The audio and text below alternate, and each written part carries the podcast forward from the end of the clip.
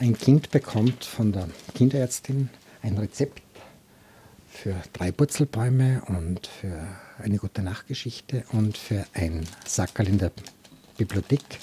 Und in der Bibliothek löst man das Rezept dann ein und die Bibliothekarin kommt dann und sagt, na, ich habe für dich da so ein Buch, wo man alles gesund und heil machen kann mit Büchern. Sagt Reinhard Egartner und raschelt mit dem weißen Papiersackerl, das Kinder mit dem erwähnten Rezept in der Bibliothek abholen können. Was alles in diesem Sackerl drinnen ist, werden wir später erfahren. Bücher auf Rezept sind eine von vielen Ideen von Reinhard Egartner.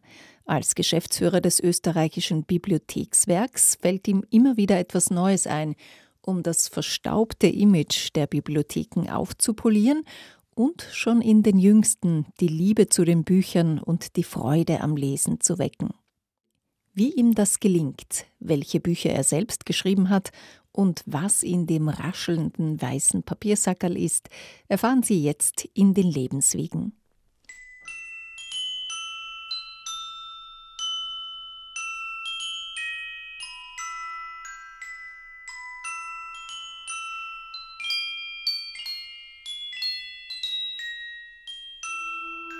Millionen Kinder und Jugendliche weltweit haben durch die acht Harry Potter Bände der britischen Autorin J.K. Rowling zum Lesen gefunden. Deshalb lassen wir uns heute von John Williams zauberhafter Filmmusik durch die Sendung begleiten. Reinhard Egartner ist seit fast 20 Jahren Geschäftsführer des österreichischen Bibliothekswerks und hat mehrere Bücher geschrieben. Er selbst ist mit wenigen Büchern aufgewachsen. Ich komme aus einem ganz kleinen Dorf am Land, nördlicher Flachgau. Bücher gab es nicht, kaum. Dann hat es zum Geburtstag vielleicht einmal ein Buch gegeben oder zu Weihnachten. Die Widmung von meiner Mutter in Das fliegende Klassenzimmer habe ich noch. Das ist ein Buch, das mir sehr wertvoll ist. Es gab wenige Bücher, aber die waren uns wichtig. Und später dann erst habe ich wahrscheinlich so mit 14, 15 begonnen, ein bisschen azyklisch. Normalerweise hört man da auf äh, zu lesen und das hat dann bei mir irgendwie begonnen und hat es mich dann erwischt. Und wann haben Sie begonnen, selbst dann Geschichten zu schreiben? Äh, ich fühle mich überhaupt nicht als Autor. Das ist eher passiert, weil wir Projekte machen und dann hat es einmal geheißen, jetzt würden wir da schnell was brauchen und dann äh, ist mir äh, so ein Buch passiert. Und die, das erste wurde von Helga Bansch sehr wunderschön illustriert und von Tirolia liebevoll aufgemacht, das kleine Farben einmal eins. Und so ist es gekommen. Eigentlich ähm, verdanke ich es meiner Tochter, die zum ersten Mal als Jugendliche nicht heimgekommen ist in der Nacht äh, und ich nicht schlafen konnte, mich sehr über sie geärgert hat und dann irgendwo in einer Art von Ablenkung ist das kleine Farben einmal eins entstanden. Sie behauptet nach wie vor, sie würde eigentlich Tantiemen verdienen. Ich sehe es nicht so. Ja, da kann man drüber diskutieren. Sie haben auch ein Buch geschrieben, für das Sie mehrfach ausgezeichnet worden sind, Der Sternenbote. Auch das Buch ist äh, auch passiert. Wir waren am Weg in ein Skigebiet und es hat am Tag, wo wir weggefahren sind, sehr stark geregnet. Und wir haben gewusst, das wird jetzt nichts mit dem Skifahren und wir fahren bei Hallein vorbei und haben gesagt, na, da drüben ist doch das Keltenmuseum, könnte man reinschauen. Und es waren wenige Leute dort und es war sehr schön, diese Ausstellung. Und plötzlich ist ein Raum abgedunkelt, die Lichter sind auf ein Objekt gerichtet und da ist diese Himmelsscheibe von Nebra. Ich weiß nicht, ob es das Original war, vielleicht sogar das Original. Äh, 3700 Jahre alte Scheibe, die älteste Himmelsdarstellung der Welt. Und ich bin davor gestanden und habe mir nur gedacht, wie, wie gibt es sowas? Da ist die besten Materialien der Zeit, äh, ein hohes Wissen, Sterne, Astronomie, vielleicht sogar etwas Kultisches. Das ist faszinierend. Das hat mich fast durcheinander gebracht. Und dann waren wir zwei Tage Skifahren und ich glaube, beim Skifahren, bei dem Lift ist schon irgendwas angesprungen, dass das vielleicht so eine Sternengeschichte werden könnte. Und wie erklären Sie sich den großen Erfolg, den das Buch gehabt hat oder hat nach wie vor? Es ist so ein Hunger und so ein Wunsch nach Weihnachtsgeschichten. Und die enden meistens mit irgendwelchen Wichteln und dass Tiere was herschenken. der Weihnachtsmann äh, muss es sein, weil mm, das Christkind ist nicht so markttauglich wie der Weihnachtsmann. Von daher ist es äh, ein Ort, wo ganz viel Kitsch ist. Und ich glaube, meines ähm, hat was leicht Befremdliches und das Fremde hilft einem manchmal, dass man etwas Neues sieht, dass da eine Brechung drinnen ist, dass man merkt, hoppla, das hat ja mit Sternen zu tun. Also es umschifft den Kitsch und es irritiert vielleicht ein bisschen und dadurch kommt man vielleicht neu ins Denken.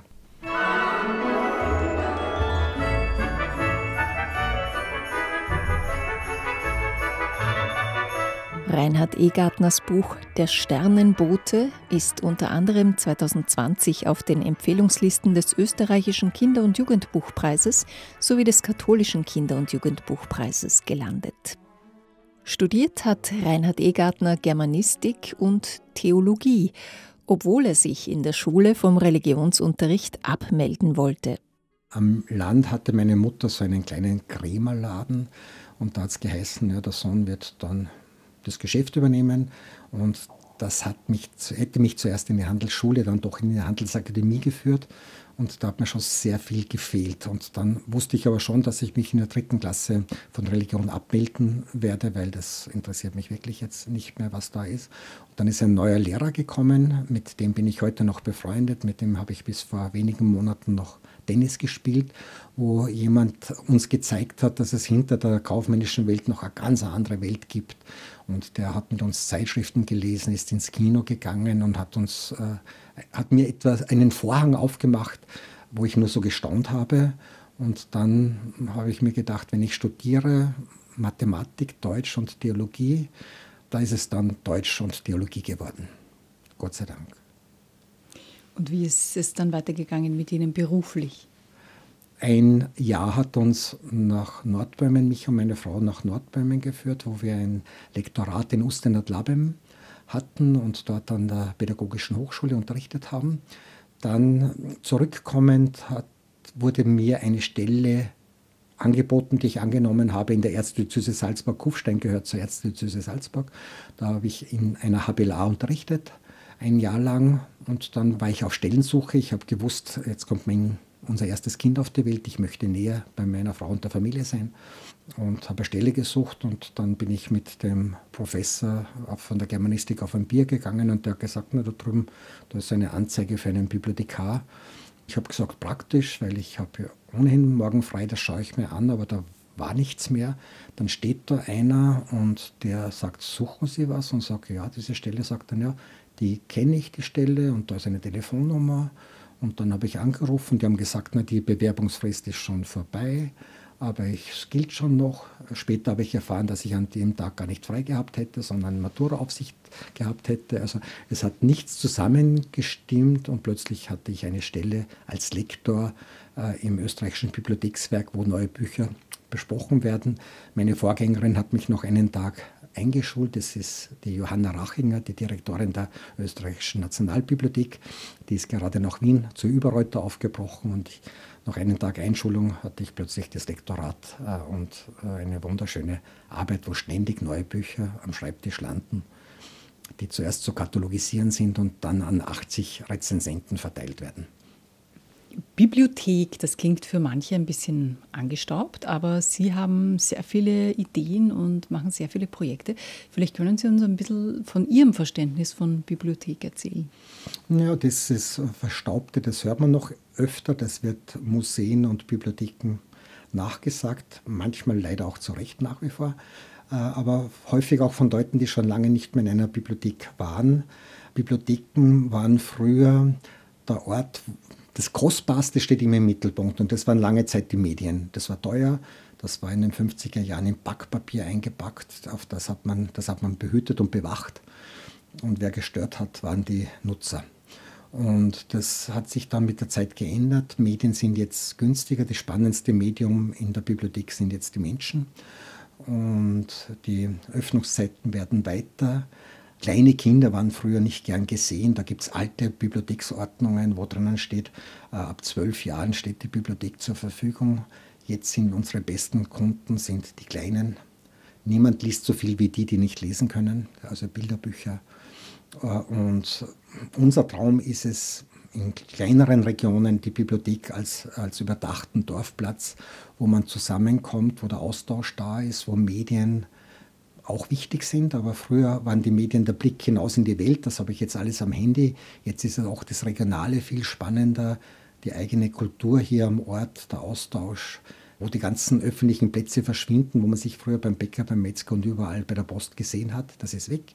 Das heißt, wo treffe ich mich ohne Konsumzwang, wo kann ich mich mit jemandem austauschen, ohne was kaufen zu müssen und wo ist ein Ort, wo ich mich willkommen fühle, ganz abgesehen davon, wo ich herkomme und wer ich bin.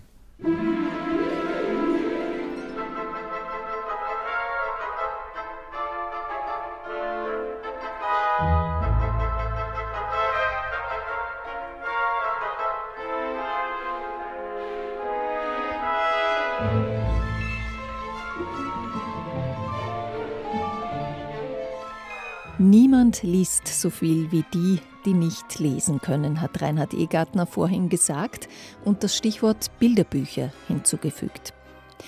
Bilderbücher unterstützen Kinder beim Sprechenlernen und erweitern ihren Wortschatz.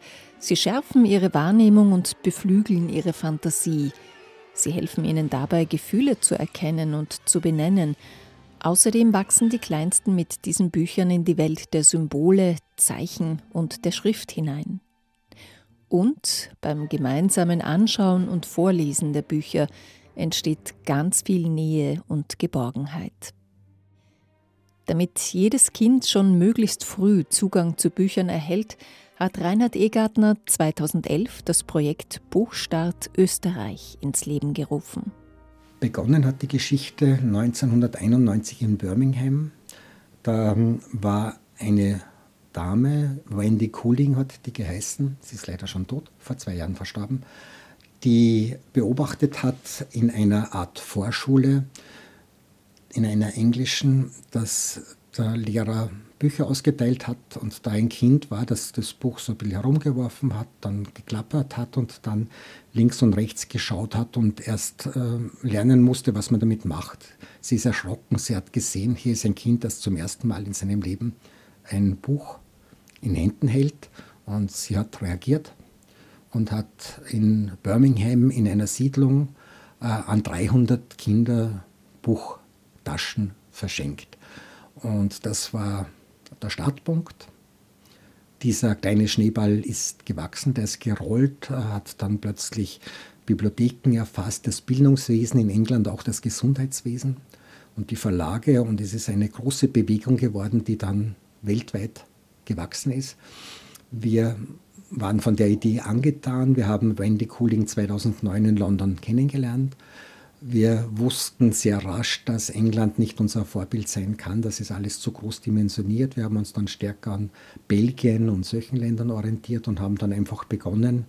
Und der erste Nagel ist so gut gesessen, das war eine Leselatte, ein Leporello, den man aufrollen kann wo man sieht, wie ein Kind wächst. Das geht äh, los bei 55 cm bis zu 1,55 Meter, also bis Ende Volksschule funktioniert das.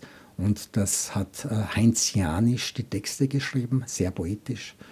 Die Helga Bansch hat das illustriert und das war der erste Nagel, der ist so gut gesessen und seither hängt alles, die 100 folgenden Produkte hängen alle an diesem ersten Nagel, der poetisch und verzaubernd und äh, fantastisch gesessen hat.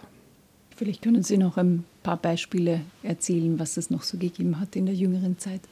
Ja, also mit dem hat es begonnen. Dann wussten wir sehr rasch, das braucht dringend so ein bisschen Informationen, eine Elternbroschüre. Das braucht dringend ein Buch.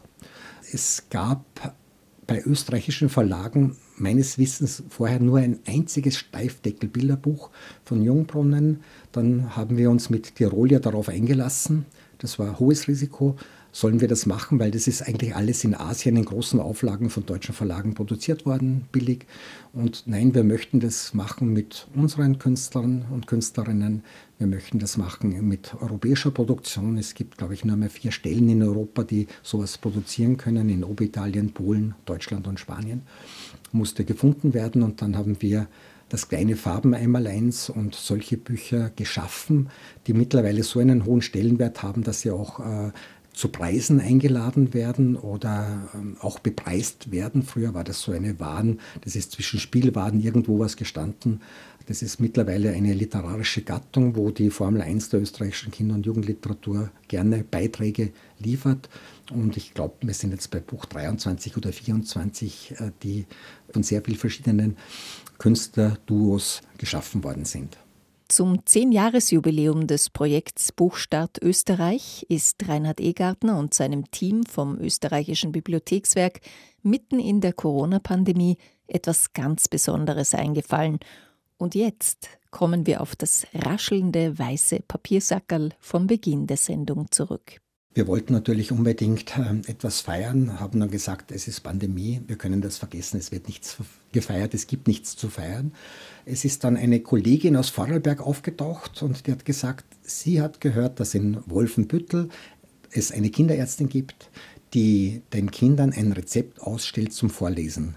Und es hat Klick gemacht und in der nächsten Sekunde war alles anders. Das heißt, wir laufen nicht davon vor der Pandemie, sondern wir wissen, dass Wörter, Geschichten, Bücher heilen können, dass das ganz was Wichtiges ist und wir machen etwas in der Pandemie, wo das Heilende im Mittelpunkt steht. Und das ging so rasch, dass da ein Rezept äh, entworfen wurde, wo der Name des Kindes eingetragen wird, vielleicht bei der Mutter-Kind-Beratung, vielleicht für ein dreijähriges, vierjähriges Kind, der Name und das Alter eingetragen wird und da steht dann drauf, naja, täglich drei Purzelbäume und täglich eine gute Nachtgeschichte und einmal wöchentlich ein Spieleabend und in der öffentlichen Bibliothek eine Tasche von Dr. Maus abholen. Denn Dr. Maus ähm, kann alle Sachen heilen und für die schwierigen Sachen braucht er noch ein Buch dazu.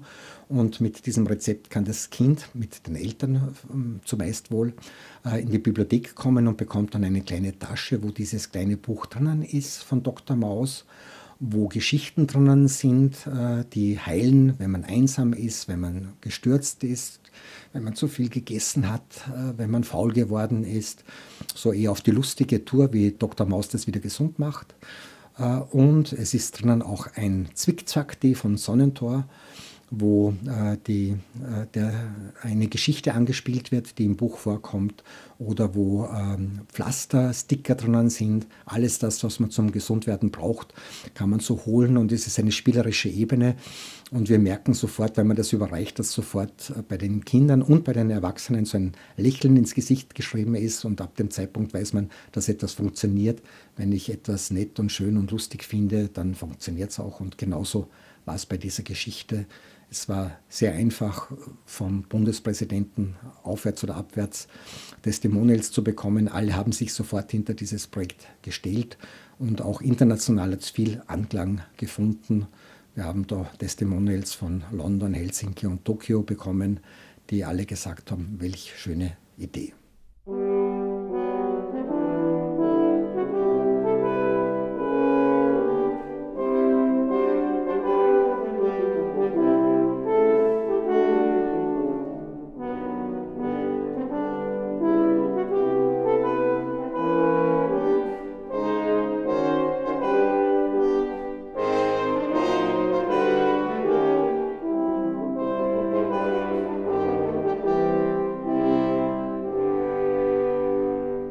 Sie haben vorhin gesagt, die Zeit so mit 15, 16, glaube ich, oder 14, 15, das war die Zeit, in der Sie dann begonnen haben, viel zu lesen und viele aber aufhören zu lesen. Haben Sie Ideen, wie man es schafft, dann eben auch noch das Lesen schmackhaft zu machen, gerade in der Zeit jetzt, wo dann eben die Computerspiele und die Handys und die Tablets und wer weiß was viel interessanter auf den ersten Blick scheinen?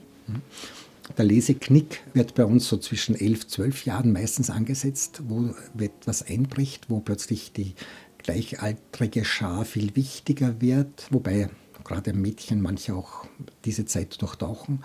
Unsere Erfahrung ist die, wer in seiner Kindheit es erlebt hat, wie schön eine Geschichte sein kann, wie viel Nähe das da dran ist, wie viel Privates, wie viel Kindheit. Heute hat mir wieder eine äh, Frau erzählt aus einem Ministerium, dass die Tochter ganz viele Bücher weggeschenkt hat, aber ein Meter durfte nicht hergegeben werden. Da ist ihre Kindheit in diesen Büchern noch aufbewahrt. Das musste aufbewahrt bleiben später. Äh, das heißt, wer das erlebt hat, wird es nie ganz verlieren. Auch wenn dann auch mal eine Phase ist, wo andere Sachen wichtiger ist, dass man unterwegs ist oder Diskos und, und solche Dinge mehr Zeit in Anspruch nehmen, soll so sein. Äh, spätestens dann, wenn Familiengründungen, äh, bei uns merkt man ganz häufig, dass plötzlich Mütter, äh, Väter dann wiederkommen und dies holen. Ungleich schwieriger ist es, wenn das nicht gelungen ist in der Kindheit.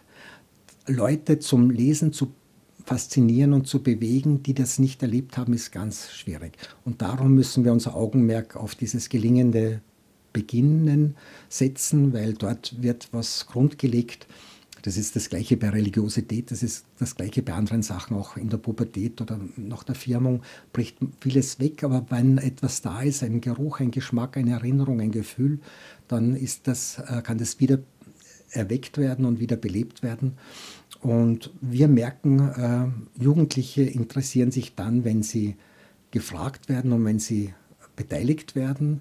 Es gibt jetzt Projekte in Salzburg, wo eine Bibliothek zusätzlich finanzielle Mittel bekommt, wenn Jugendliche die Bücher selber aussuchen. Das sind dann ihre Bücher. Es gibt auch Bibliotheken, die sagen, diese Ausleihstunden am Donnerstag, diese drei Stunden, werden von Jugendlichen bespielt und gehören den Jugendlichen. Da heißt es dann plötzlich in einer Nachbargemeinde, das ist der laute Donnerstag, das heißt, da gelten andere Gesetze. In Vorarlberg äh, kenne ich eine Bibliothek, wo ein Jugendteam da ist, einen kleinen Ort, 1000 Einwohner, ich glaube, die haben acht oder zehn Jugendteam mit eigenen T-Shirts und so weiter. Das heißt, dort, wo es gelingt, jemanden anzusprechen, denen Raum zu geben, den sie gestalten dürfen, sie vielleicht mit Aufgaben zu betrauen, wenn die Vorleserinnen werden für Achtjährige, für Sechsjährige, das sind ja die Götter für sie, dann gelingt etwas.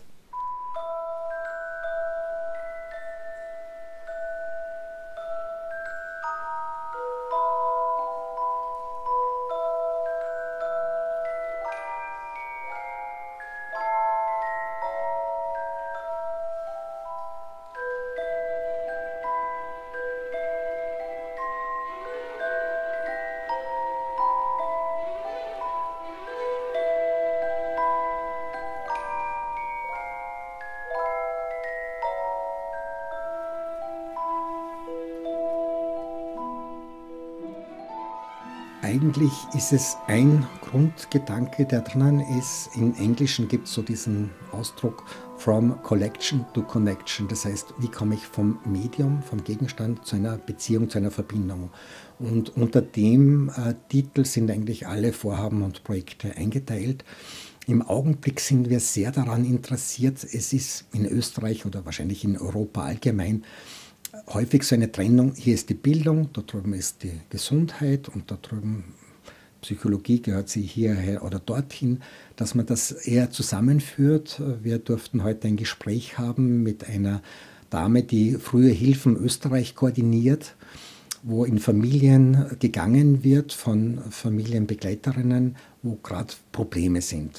Sind es psychische, sind es finanzielle, sind es Ausnahmesituationen, frühe Schwangerschaften, die werden besucht und unterstützt und begleitet.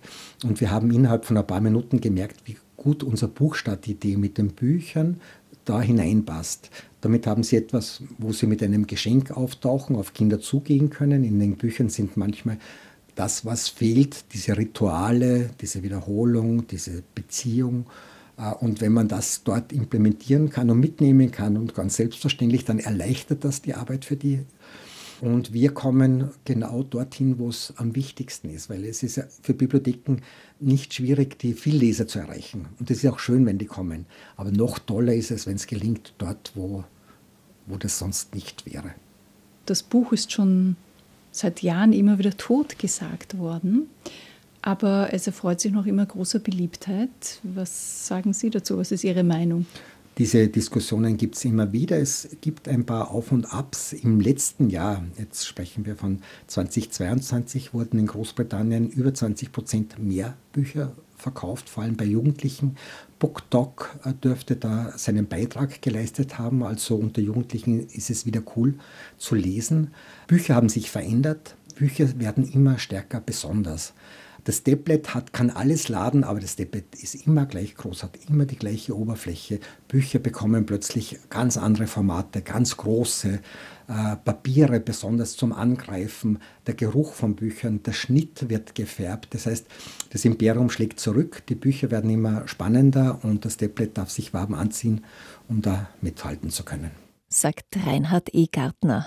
Und wir beschließen diese Sendung mit einem Zitat aus seinem Buch Dr. Maus kommt heute ins Haus, das sich Kinder in ausgewählten Bibliotheken abholen können, in einem raschelnden Papiersackerl, in dem noch ein paar andere nette Kleinigkeiten stecken.